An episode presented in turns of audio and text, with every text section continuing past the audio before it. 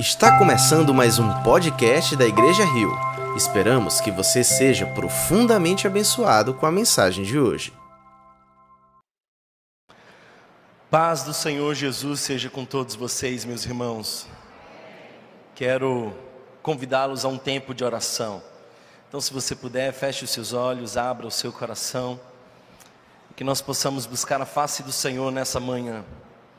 Pai, obrigado pelo privilégio de estarmos juntos. Obrigado, Senhor, pelo teu Espírito Santo entre nós. Fala conosco. Que sejamos hoje como um terreno fértil, onde a semente poderosa do Evangelho frutifica a cem por um. Eu oro, Senhor, para que tu nos livre de toda distração, que nos conduza à tua presença. Perdoa aquilo que fomos, dirige aquilo que somos, corrija aquilo que seremos. Pai, eu oro, Senhor, para que teu poder nos visite e avive a cada um de nós, para honra e glória do teu santo nome.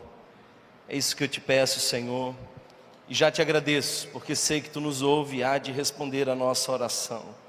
Em nome de Jesus. Amém. Amém. Bom dia, queridos irmãos.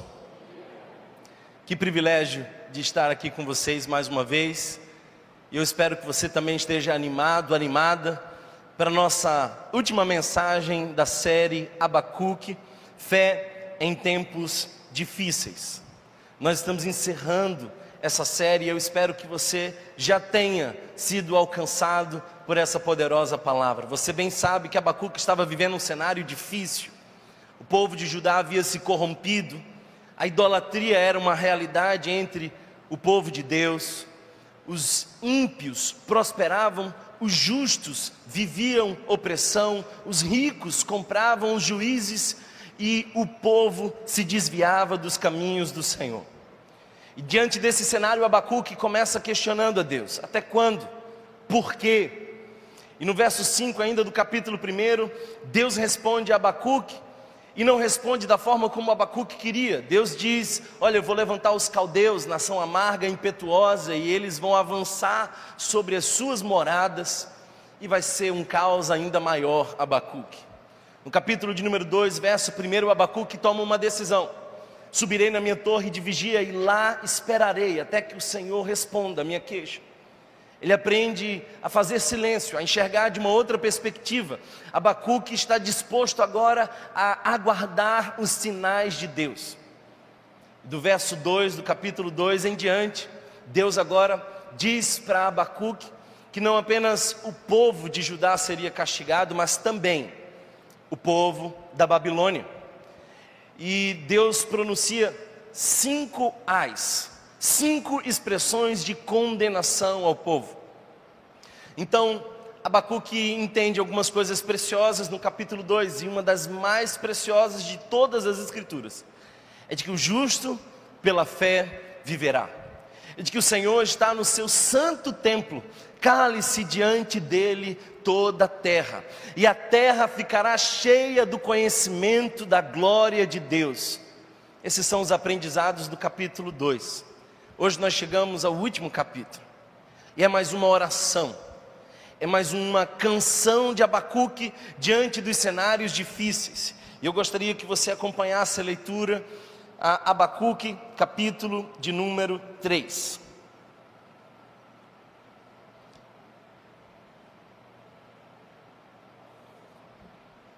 Verso 1 diz assim: Oração do profeta Abacuque, uma confissão. Senhor, ouvi falar da tua fama, tremo diante de ti dos teus atos, Senhor. Realiza de novo em nossa época as mesmas obras, faze-as conhecida em nosso tempo. Em tua ira, lembra-te da misericórdia. Deus veio de Temã, o santo veio do monte Parã. Sua glória cobriu os céus e o seu louvor encheu a terra. Seu esplendor era como a luz do sol raios lampejavam de sua mão.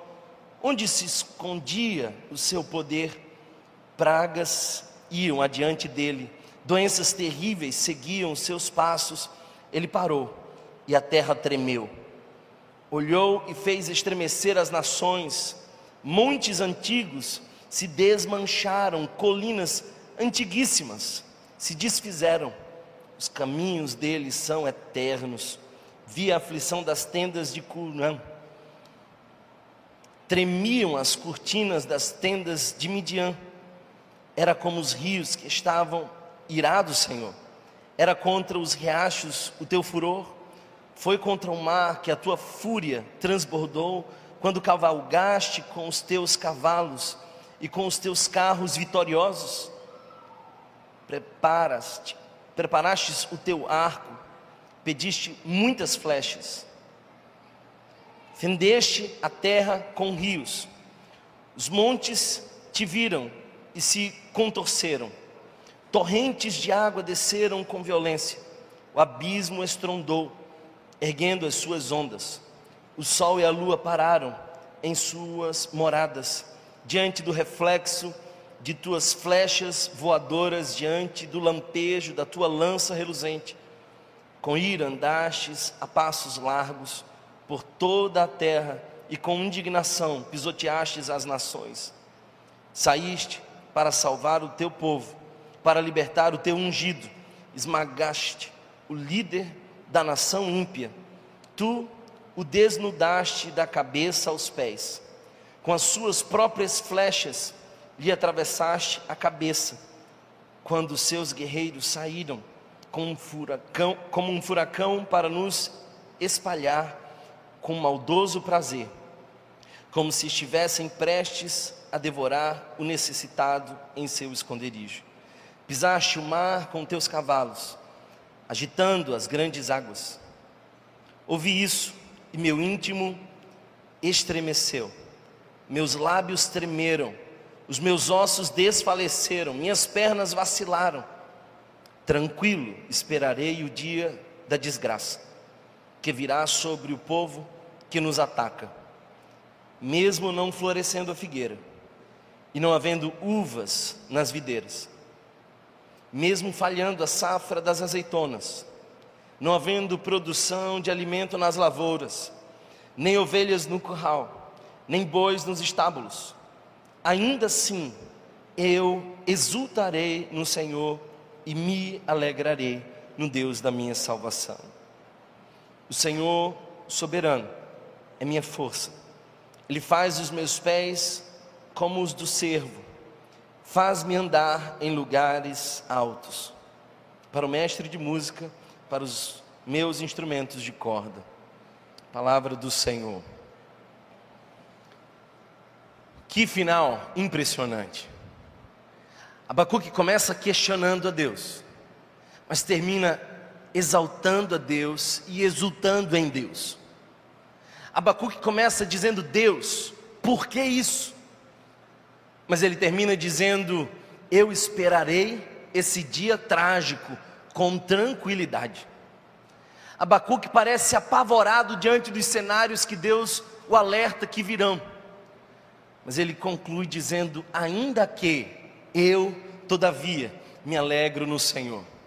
No capítulo 3, Abacuque vai do vale profundo das dúvidas, às montanhas altas de esperança, do medo à alegria. Esse é o capítulo onde o tom muda, o estilo é outro. Aqui ele expressa não a sua indignação diante dos cenários, mas a sua confiança diante do Deus que controla todas as coisas, até mesmo os cenários caóticos. Abacuque está falando sobre se alegrar no Senhor, mas está falando dos tempos difíceis. Ele não diz que ele se alegra no Senhor porque o Senhor mudou o seu quadro. Ele não diz eu me alegro no Senhor porque o Senhor fez um milagre. Ele diz eu me alegro no Senhor, ainda que nada mude, ainda que o caos se instale, ainda que a Babilônia venha contra nós, ainda que os caldeus marchem por sobre as nossas moradas, eu ainda assim me alegro no Senhor. Uma busca universal. Todos nós buscamos felicidade. Todos nós desejamos felicidade. E Blaise Pascal, esse filósofo, descreveu algo interessante. Ele diz: até mesmo aqueles que se enforcam estão no fundo buscando a sua felicidade. Sabe, queridos irmãos, todos nós estamos, na verdade, buscando esse lugar onde a nossa alma encontra paz e prazer. A grande questão é de que nós temos visto por aí pessoas vendendo a alegria de uma maneira condicionada. Parece que todo mundo por aí experimenta uma alegria que está diretamente ligada a um cenário favorável. Então, vem algumas pessoas vendendo cursos de como deixar o cenário mais favorável. E elas vendem um discurso de que nós somos extremamente potentes sobre as coisas e nós podemos tudo e tudo pode mudar de acordo com as nossas ações, mas a vida não é bem assim. Nós sabemos que nós não estamos no controle de tudo. Nós sabemos que alguns cenários são impossíveis aos nossos olhos de mudarem. Nós somos muitas vezes reféns de algumas cenas, porque nós não podemos mudá-la. Então a tristeza vem. Talvez a mais preciosa lição que Abacuque pode nos dar nesse capítulo é qual o caminho para a alegria ultra circunstancial. Como que a gente se alegra apesar das circunstâncias? Porque o que Abacuque está dizendo é: olha, eu me alegro no Senhor, mesmo que os cenários sejam terríveis, mesmo que em minha volta se instale um apocalipse, eu exulto no Deus da minha salvação. E aqui está a diferença, irmãos. A diferença entre nós e os ímpios. A diferença entre aqueles que têm o Senhor Jesus e os que não têm não é se nós vamos passar ou não pelas aflições, a diferença é como nós passamos pela aflição. O desespero é a reação normal de qualquer pessoa que não está fundamentada na esperança de Jesus. Mas Abacuque diz: Olha, ainda que eu, todavia, como nós podemos ser felizes apesar das circunstâncias? Como nós podemos encontrar um caminho onde a nossa alma não é refém do cenário à nossa volta, mas encontramos alegria nele? Para essa pergunta, eu quero oferecer para vocês, olhando para esse texto, três respostas. Olhando para esse texto, eu quero mostrar para vocês três coisas que Abacuque faz para encontrar alegria, mesmo nos cenários mais difíceis. É claro que a gente quer que os cenários sejam melhores. É claro que a gente quer um Brasil mais justo. É claro que a gente deseja menos desigualdade. É claro que nós estamos orando para que as guerras cessem, para que a economia seja reajustada e para que o pobre não fique ainda mais pobre. É claro que nós desejamos, oramos por isso e não há nenhum problema de orar por isso. O problema está quando nós perdemos a nossa alegria por conta das circunstâncias. O que, que a gente faz para estar feliz apesar de três coisas. Primeiro, orar. Segundo, relembrar. Terceiro, adorar. A primeira delas é a atitude da oração. E se você observar os dois primeiros versos, é uma oração de Abacuque. Abacuque está clamando a Deus. Mas dos versos 3 a 15, nós vemos Abacuque relembrar os feitos de Deus. Nós vemos que Abacuque não apenas está clamando ao Senhor, mas lembrando do Senhor e do que o Senhor já fez. Muitas vezes o nosso problema e o nosso desespero vem do fato de que nós esquecemos quem Deus é e o que Ele já fez por nós. Então, orar, relembrar, e os versos 16 a 19 são a expressão mais profunda das convicções de Abacuque, quando ele diz: Eu te adoro, apesar das circunstâncias, eu adoro, eu exulto, eu me alegro. E é interessante que ele diz lá no final: Pois sei que tu me farás andar por lugares altos. Parece que ele não perdeu as suas convicções profundas, mesmo no cenário de crise. Ele está dizendo: Eu sei que esse cenário vai ser terrível e virá contra nós, mas eu sei também que tu me farás andar por lugares altos. Os livros mais vendidos das prateleiras são essas receitas prontas de felicidade. E todos nós estamos buscando o jeito Harvard de ser feliz. A gente está tentando encontrar a fórmula da alegria. Pois bem, irmãos, eu vou lhes dar essa resposta. E ela não vem de mim, ela vem do livro mais vendido do mundo. E eu quero te dizer que há uma diferença entre esse livro e os outros. É que todos os outros livros passarão, mas nenhum só tio dessa palavra passará. Céus e terra passarão, essa palavra não há de passar. Aqui está não o conselho de um homem sábio, não o conselho de um estudioso, está alguém que, que vivenciou e ia vivenciar o caos, mas descobriu que no meio do sofrimento as suas convicções preparam um terreno para um coração que se alegra apesar de. Acompanhe comigo os versos primeiros que diz assim: Oração do profeta Abacuque, uma confissão. Senhor, ouvi falar da tua fama, tremo diante dos teus atos, Senhor. É interessante que Abacuque parece aqui relembrar o que Deus fez, parece olhar para as promessas de Deus. E ele diz qual é a reação de perplexidade diante de quem Deus é. Ele diz: Senhor, eu tremo diante dos teus atos. Ele está dizendo aqui, em outras palavras, aquilo que você faz, põe em meu coração reverência.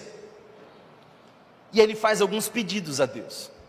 Observe aqui três pedidos que Abacuque faz ao Senhor em oração. Primeiro,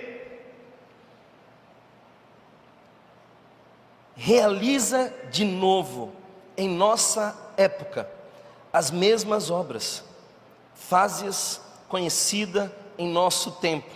Em tua ira, lembra-te da misericórdia. Realiza as mesmas obras que fizesse lá atrás. Em sua versão pode ser assim: aviva a tua obra, Senhor. O segundo pedido que ele faz é o seguinte: faze-as conhecida em nosso tempo. Ele quer enxergar o poder de Deus. Ele está dizendo assim: Senhor, nos aviva, mas também nos dá a graça de enxergar a tua mão operando sobre nós. Queremos ser testemunhas do teu agir em nossa época. Nós não apenas queremos olhar para o passado. Ele também diz: em tua ira, lembra-te da misericórdia. Ele está dizendo: Eu sei, Deus, que tu és todo poderoso, mas eu quero te pedir que tu tenha misericórdia de nós. Ele clama pela misericórdia do Senhor. Queridos irmãos, a oração é o caminho para que a nossa alma encontre alegria nele. A palavra e a oração nos colocam no caminho da restauração.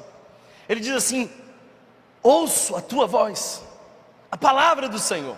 Mas ele também clama ao Senhor, ele pede ao Senhor, ele fica alarmado ao perceber quem está no comando.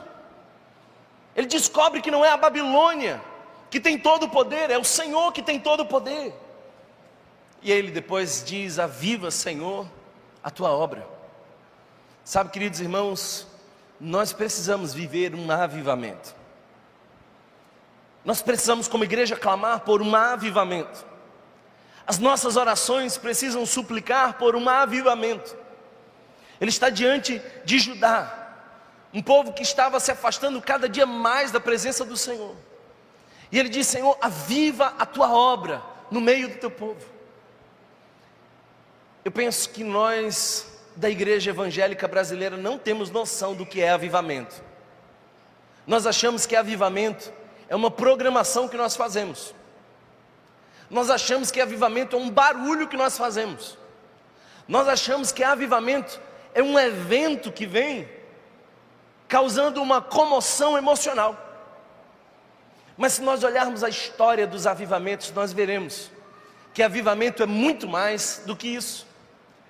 Avivamento não é uma iniciativa da agenda humana, é a operação de Deus no seu tempo e do seu jeito. É Ele quem sopra, é Ele quem conduz. Avivamento não gera barulho, avivamento gera quebrantamento. A primeira grande evidência de um avivamento é quando o povo se quebranta e se arrepende dos seus pecados. Essa semana eu estava com um grupo e num determinado momento eu falei assim, irmãos, agora eu queria que nós confessássemos os nossos pecados. Vamos confessar os nossos pecados. E eu percebia no rosto de alguns um certo constrangimento por não saber que pecado confessar. E não porque estava intimidado pela presença dos outros, é porque, infelizmente, muitos de nós desconhecemos os nossos pecados. E sabe por que desconhecemos os nossos pecados? Porque nós não estamos tão perto da luz. Porque quanto mais luz, mais o defeito se acentua, aparece. Você quer esconder os defeitos, apague a luz. É interessante que Isaías, nos cinco primeiros capítulos, começa a dizer ai dos outros, ai deles, ai deles, mas no capítulo 6 ele dá de cara com o santo dos santos. E ele vê o Senhor assentado no mais alto e sublime trono, e ele diz: ai de mim. Quando nós enxergamos a santidade de Deus, nós vemos as nossas imperfeições. Sabe, queridos irmãos, precisamos de um avivamento. E nós não vamos buscar um avivamento marcando o congresso de avivamento. Nós não vamos criar um evento com data e hora marcada para que o Espírito Santo venha. Precisamos de um avivamento e ele começa com arrependimento, com quebrantamento, com desejo de ver mais a glória de Deus, e vendo mais a glória de Deus, nós somos flagrantes diante dos olhos do Senhor. Fica mais e mais visível os nossos equívocos. Avivamento não tem relação com merecimento, não tem relação com esses cacuetes pentecostais decorados. Avivamento não tem a ver com essas exterioridades. Avivamento é um coração que clama e vai gerando um impacto na comunidade que passa a clamar, e outras comunidades passam a clamar, e Deus é quem vai operando. Avivamento é uma necessidade vital da nossa igreja nos dias de hoje. Precisamos de quebrantamento, de avivamento. Mas Abacuque também diz: Senhor, faze conhecida em nosso tempo as tuas obras. Quando foi a última vez que você entrou nesse culto, nessa igreja, e enquanto a liturgia seguia o seu curso ordinário, você clamava pelo extraordinário. Enquanto o louvor estava acontecendo, eu dizia: Deus, eu não posso fazer, mas tu podes. Vem com teu Espírito Santo nesse lugar. Enche-nos com a tua santa e poderosa presença, nos faz ver as tuas obras, o teu poder que seja visível aos nossos olhos. Nós precisamos aprender a clamar para que o Senhor venha sobre nós. E é interessante que Abacuque, no seu terceiro pedido, nesse primeiro passo para a alegria, que é a oração, ele diz assim: tem misericórdia de nós, Senhor. Na tua ira, lembra-te da misericórdia. Abacuque sabe que Deus é poderoso, mas também sabe que Deus é misericordioso. E ele clama por misericórdia. Ele diz: Deus, lembra de nós, nos põe debaixo das tuas asas, nos protege, nos guarda. Essa semana eu estava ensinando para o meu filho a diferença entre a graça e a misericórdia. Graça é aquilo que nós recebemos, mas não merecíamos. Misericórdia é aquilo que não recebemos, mas merecíamos. Abacuque está dizendo: Eu sei que nós merecíamos o castigo e o furor, a tua ira sobre nós, mas tem misericórdia de nós, Senhor. Ele ora a Deus. Segunda coisa que ele faz, se você puder, observe os versos que seguem, do verso 3 em diante.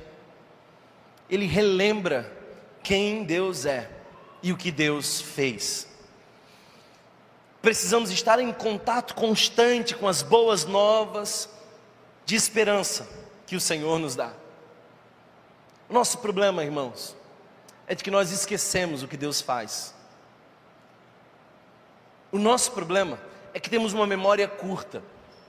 A gente lê a história de Israel e a gente fica pensando, meu Deus, que povo incrédulo, porque esse povo vê milagre após milagre e ainda assim questiona Deus, reclama de Deus, ainda assim pergunta para Deus se Ele é suficiente.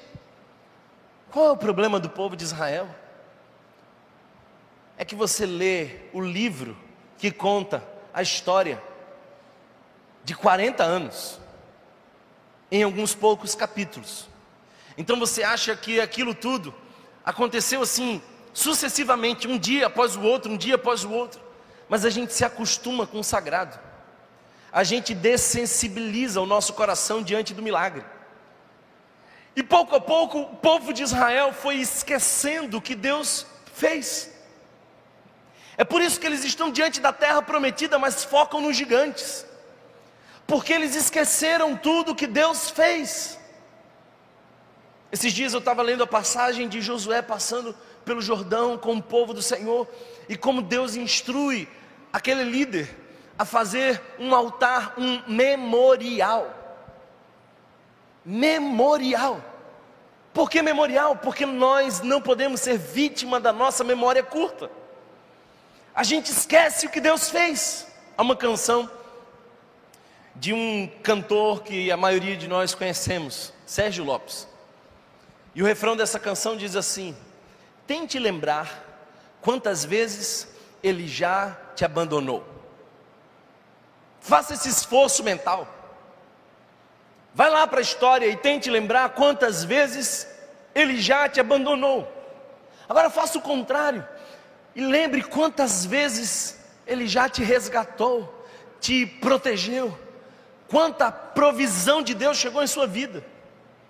O nosso problema, irmão, irmã, é de que nós esquecemos o que Deus fez e duvidamos se Ele vai fazer. E Abacuque está dizendo aqui: eu preciso relembrar. Muito provavelmente Abacuque era também um levita. Quem sabe ele pegou os rolos e começou a ler.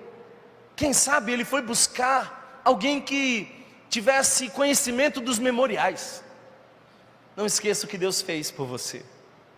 Porque se você esquecer o que Deus fez, você duvidará se Ele vai fazer. O meu filho, com nove meses de idade, teve que ser internado e passar por três processos cirúrgicos. O interessante é que quando ele foi internado na UTI, no mesmo dia eu estava pregando na igreja sobre a morte do filho de Davi. E o título da mensagem era: Quando Deus não faz o milagre que desejamos. E eu tinha certeza, irmãos, certeza, que o meu filho ia morrer. Porque eu imaginava que Deus ia dizer assim: Você pregou, agora você tem que viver. Você vai ver o seu filho num caixão, e eu quero que você faça o que Davi fez: foi para o templo para adorar. Graças a Deus, depois de algumas semanas, ele se recuperou, voltou para casa, mas voltou com uma cicatriz. E até hoje ele tem uma cicatriz bem grande na perna. E vez por outra, eu estou dando banho nele e eu aponto para a cicatriz e eu pergunto para ele: Você lembra, meu filho? Lembra o que é isso? Aí ele diz: Claro, né, pai? Você já me falou várias vezes. Aí eu, como quem desconheço a história, pergunto: Então me diga o que, que é. Aí ele diz: Isso aqui é a marca da cura de Deus e do livramento. Eu não posso deixar o meu filho esquecer do que Deus fez, mas eu também não posso esquecer o que ele fez. Eu lembro que quando nós iniciamos a reforma aqui, eu fui diversas vezes surpreendido. Os cálculos iam se multiplicando. E parece que os recursos iam ficando cada vez menores diante das demandas. E eu lembro que uma dessas vezes eu entrei aqui revoltado com Deus. Eu falei assim: Senhor, você vai me passar, vai me deixar passar por vergonha? Não foi tu que me mandaste vir para cá, eu não queria. E naquela briga com Deus, Deus disse: Você esqueceu o que eu já fiz lá atrás?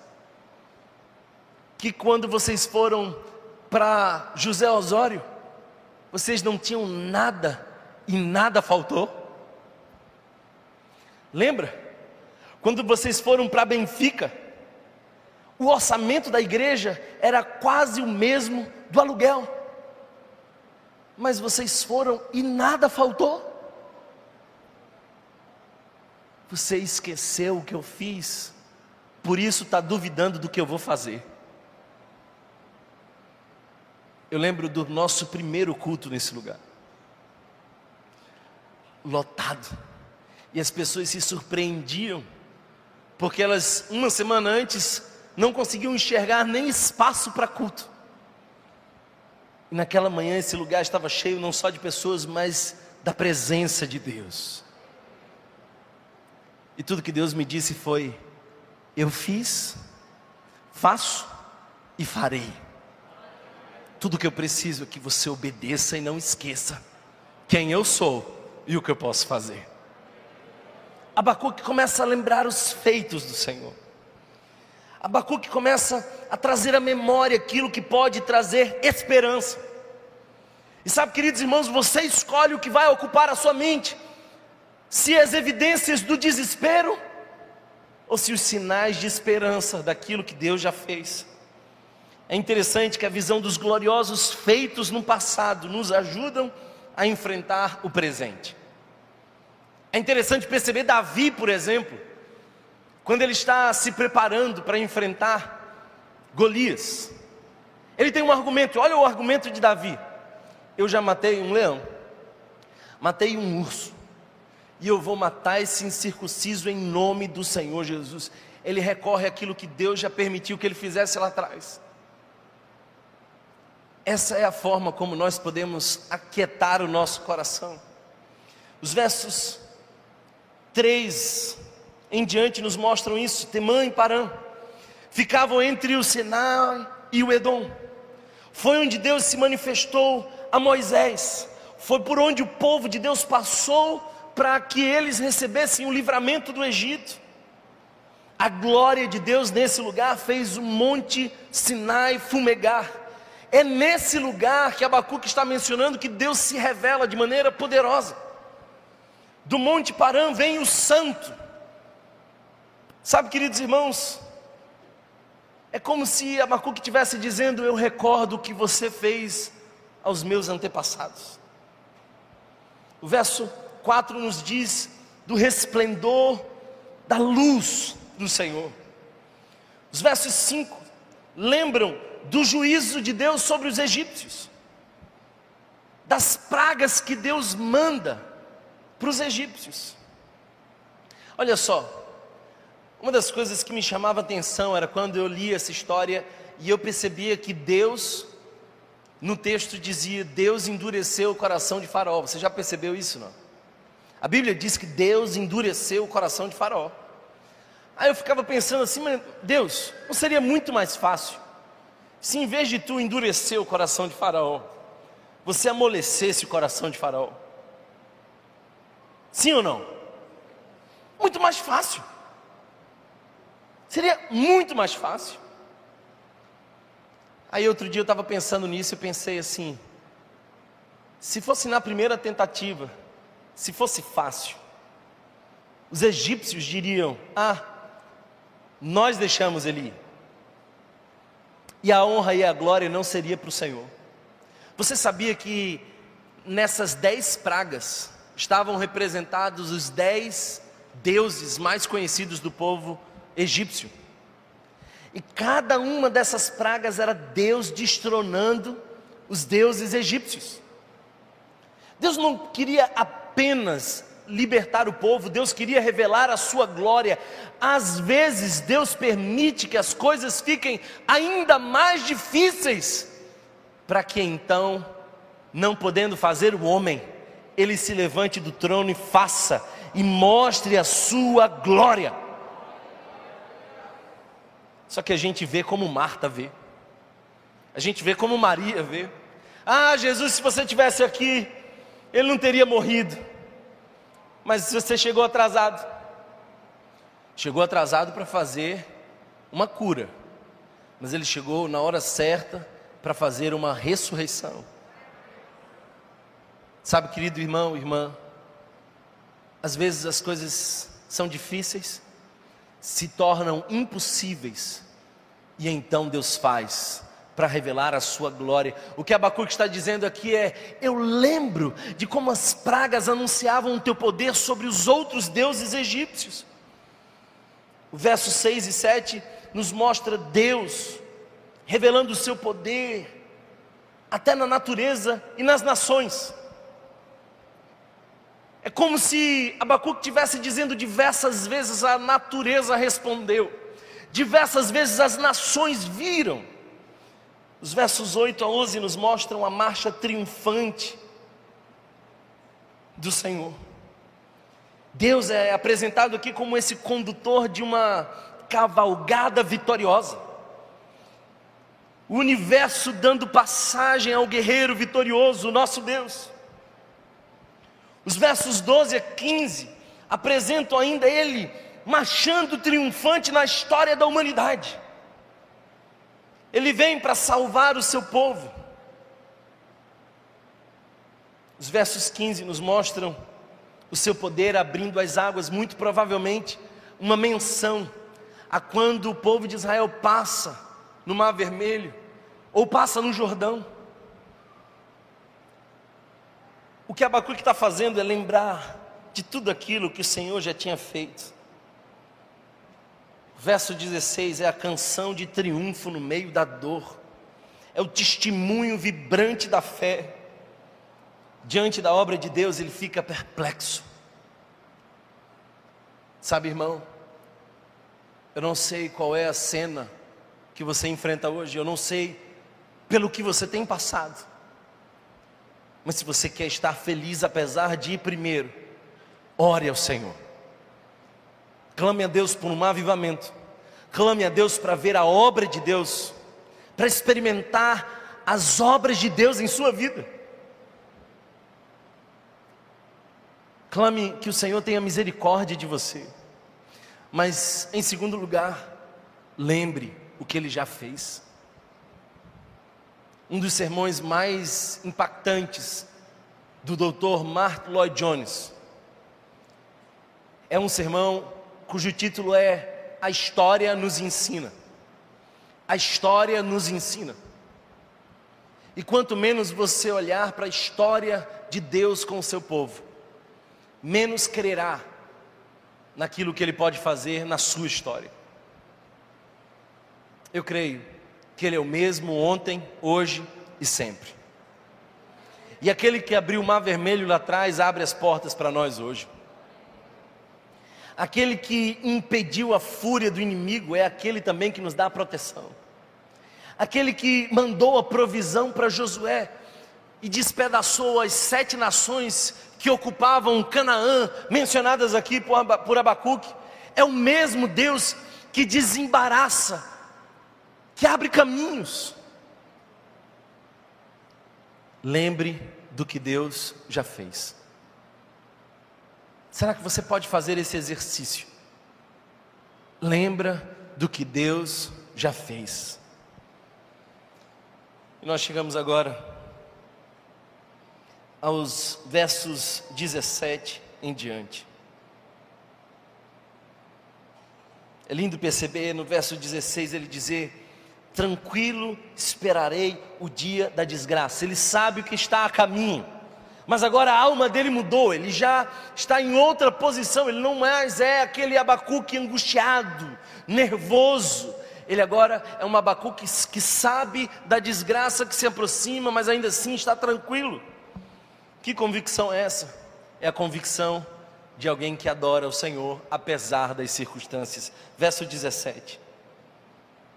Mesmo não florescendo a figueira e não havendo uvas nas videiras, mesmo falhando a safra das azeitonas, não havendo produção de alimentos nas lavouras, nem ovelhas no curral, nem bois nos estábulos. Ele descreve aqui o caos. Sabe, irmãos, nós precisamos adorar a Deus não pelo que Ele faz, mas por quem Ele é. E a nossa fé será testada quando os cenários não forem favoráveis nós veremos se de fato adoramos o Senhor por quem Ele é, quando nós estivermos diante da crise. Ele está entrando em contato com quem Deus é. Abacuque, por exemplo, não podia agradecer pelas coisas boas que estavam acontecendo, mas podia lembrar da santidade de Deus e adorar porque Ele é digno. Quanto tempo você gasta adorando ao Senhor nas suas orações. É interessante, se você é pai, enquanto a gente vai tentando ensinar a fé aos nossos filhos, a gente vai questionando a nossa fé. E eu, por exemplo, estou fazendo um estudo com meu filho sobre o Pai Nosso. E eu estava outro dia falando da importância de nas nossas orações nós elogiarmos a Deus, adorarmos a Deus, reconhecermos a grandeza de Deus, anunciarmos aquilo que nós percebemos do caráter de Deus. E enquanto eu estava falando isso, eu me fiz a pergunta: quanto tempo eu gasto? Apenas declarando quem Deus é, ressaltando as virtudes insondáveis do Senhor. Queridos irmãos, a adoração de Abacuque está dividida em três partes. O verso 17 nos mostra que ela vem de uma confiança inabalável. Confiança inabalável. Ele diz: mesmo que a economia seja abalada, mesmo que não haja provisão, eu não me alegro na provisão, eu me alegro no provedor. Verso 18 é a declaração de uma alegria ultra circunstancial. Ele está dizendo: a minha alegria vai além da minha circunstância. A nossa alegria não está ligada àquilo que nós vivemos, está ligada àquilo que nós cremos. Quer ver uma coisa? Quantos de nós aqui lutamos contra a ansiedade? Não precisa levantar sua mão, mas muitos aqui eu sei que lutam contra isso. E o que é ansiedade? Ansiedade é o movimento angustiado de uma alma que crê num futuro que lhe assusta. Aquilo que nos põe ansiosos muitas vezes não existe, mas nós cremos que existirá, e porque nós cremos, ficamos ansiosos. E olha só, a ansiedade é uma manifestação de fé. Só que é uma manifestação de fé, é a expectativa daquilo que vai acontecer sem Deus. Alguém está entendendo essa palavra ou não? A gente fica dizendo assim: meu Deus, vai ser muito difícil, dessa vez o problema vai ser grande demais. Olha, a coisa que vai acontecer, você não viu nada disso, você não tem nenhuma evidência disso, mas você tem fé na tragédia. O que Abacuque está mostrando aqui é de que a alegria dele é também pela fé porque as nossas emoções não estão diretamente ligadas ao ambiente onde nós estamos, mas ao nosso sistema de crenças. Abacuque está dizendo: Olha, Senhor, o caos está instalado, os caldeus estão vindo, mas a minha fé está em Ti, porque o justo pela fé viverá. Verso 19 nos mostra a última parte desse momento de adoração. Ele diz: o sustento e a firmeza em Deus são suficientes. No Senhor eu tenho a sustentação suficiente. Abacuque descreve um pequeno apocalipse, mas o mais lindo de tudo é que a crítica textual nos mostra que aqui é uma canção. E você vai ver que no final e no começo há uma orientação para os músicos. Como tem que ser tocada essa canção? Eu fiquei pensando assim, por que uma canção? Sabe, uma canção é aquilo que nós memorizamos mais facilmente. Há alguns excelentes professores nesse lugar. E alguns deles utilizam o mecanismo da canção para que a gente grave algumas coisas que nós não podemos esquecer. Abacuque escreve em forma de canção, é um salmo, como alguém que diz assim: não esqueçam, que ainda que a figueira não floresça, que o produto da oliveira minta, que não hajam ovelhas no aprisco, que os currais sejam esvaziados. Isso é profundo. Primeira expressão de Abacuque é essa, ainda que a figueira não floresça. Uma coisa que você precisa entender é de que a figueira primeiro dá flores, depois dá folhas e por último dá frutos mas uma parte do tempo ela está seca. E o que Abacuque está dizendo aqui é: mesmo que não haja sinal de uma nova estação, mesmo que não haja nenhuma evidência de que as coisas vão mudar na sua vida, mesmo que a figueira ainda continue seca, sem florescer.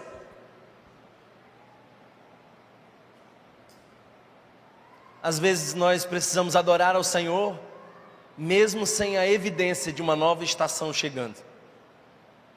Depois ele continua dizendo: mesmo que não haja fruto na vida. Olha, você sabe que um símbolo da alegria no Antigo Testamento é o vinho. O vinho é esse elemento judaico que carrega o simbolismo da alegria.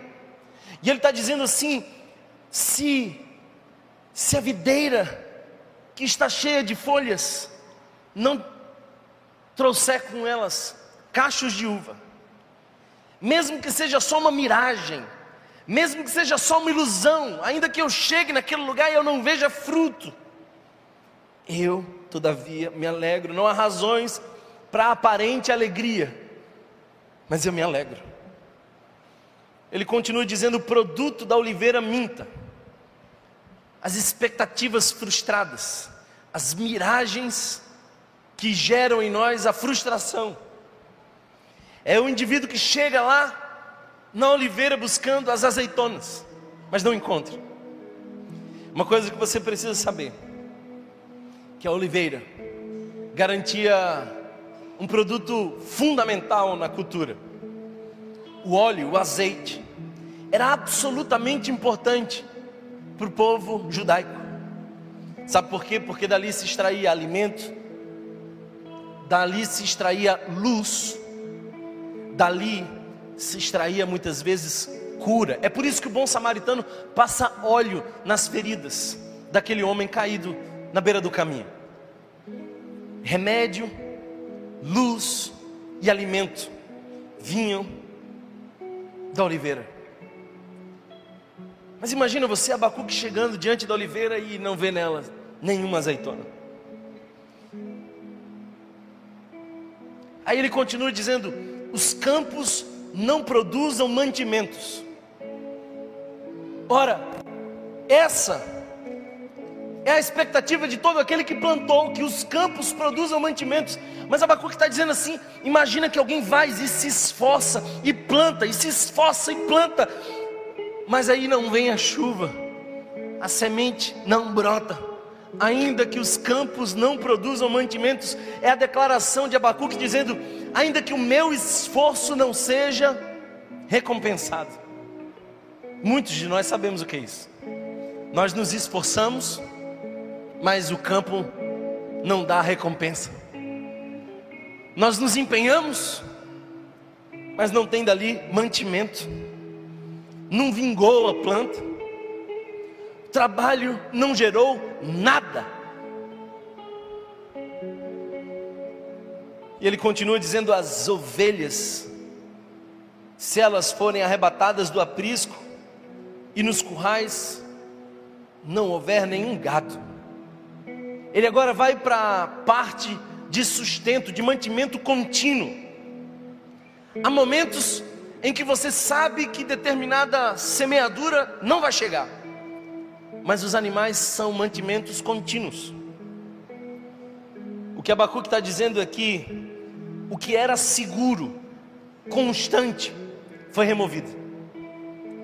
E foi removido de uma hora para outra, porque ele diz assim: ainda que sejam arrebatadas do aprisco, de uma hora para outra.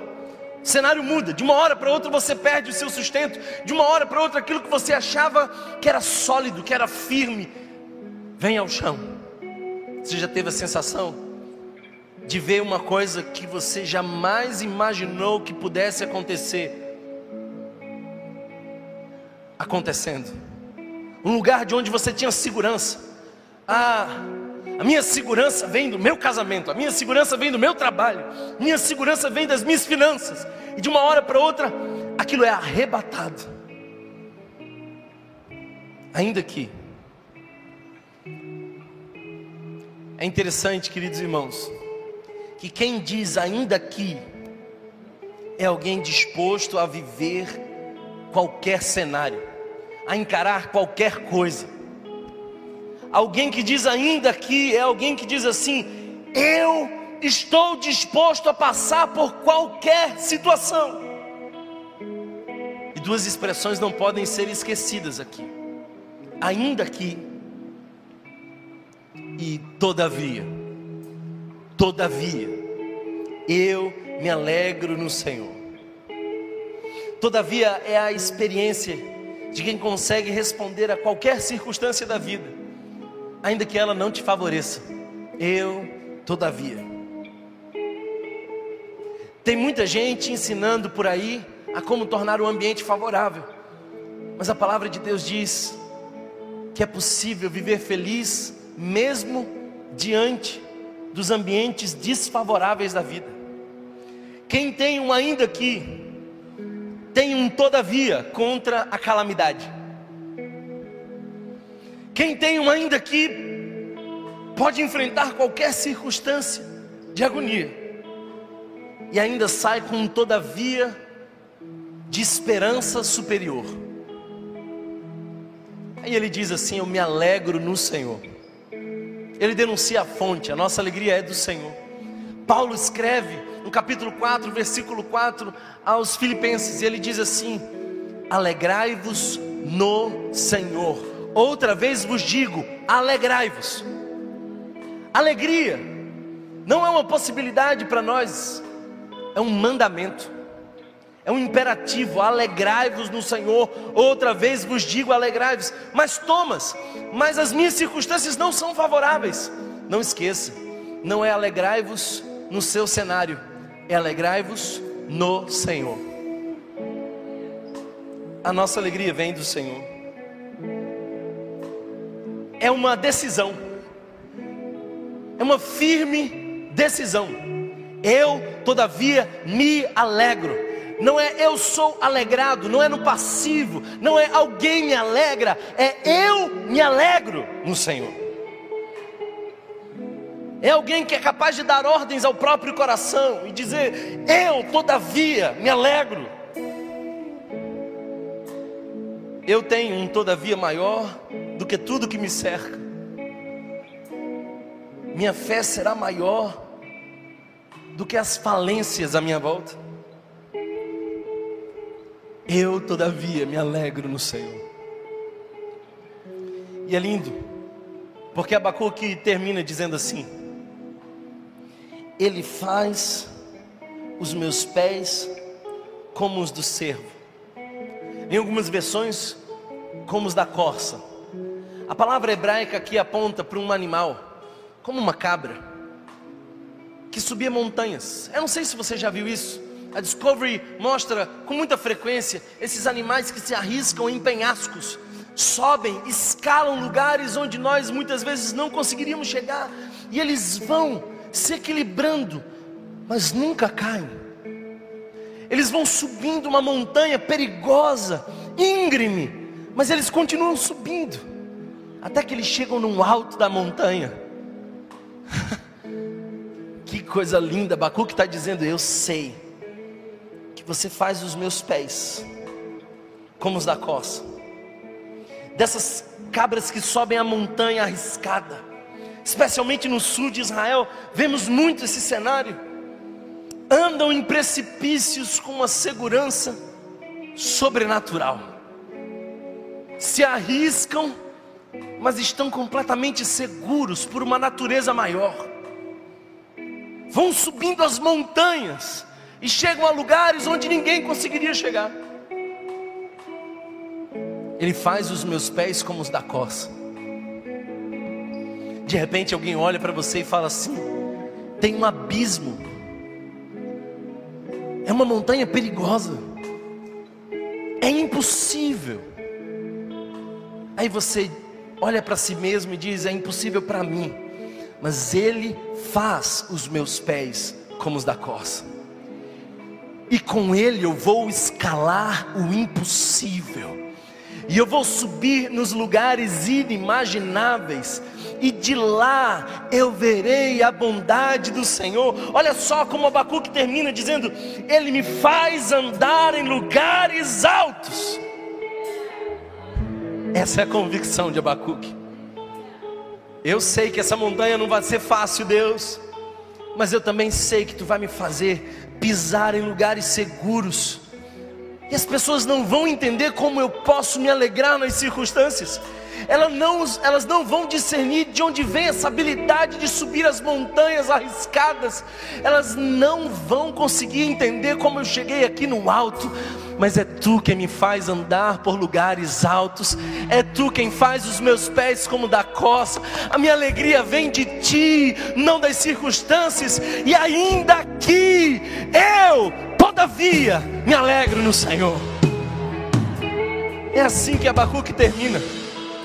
Ele até começa questionando, mas ele termina declarando: ainda que os cenários não mudem, ainda que o diagnóstico seja o mesmo, ainda que os problemas permaneçam, ainda que os cenários sejam esses que me angustiam, eu, todavia, me alegro no Senhor. Thomas, como pode viver feliz apesar de?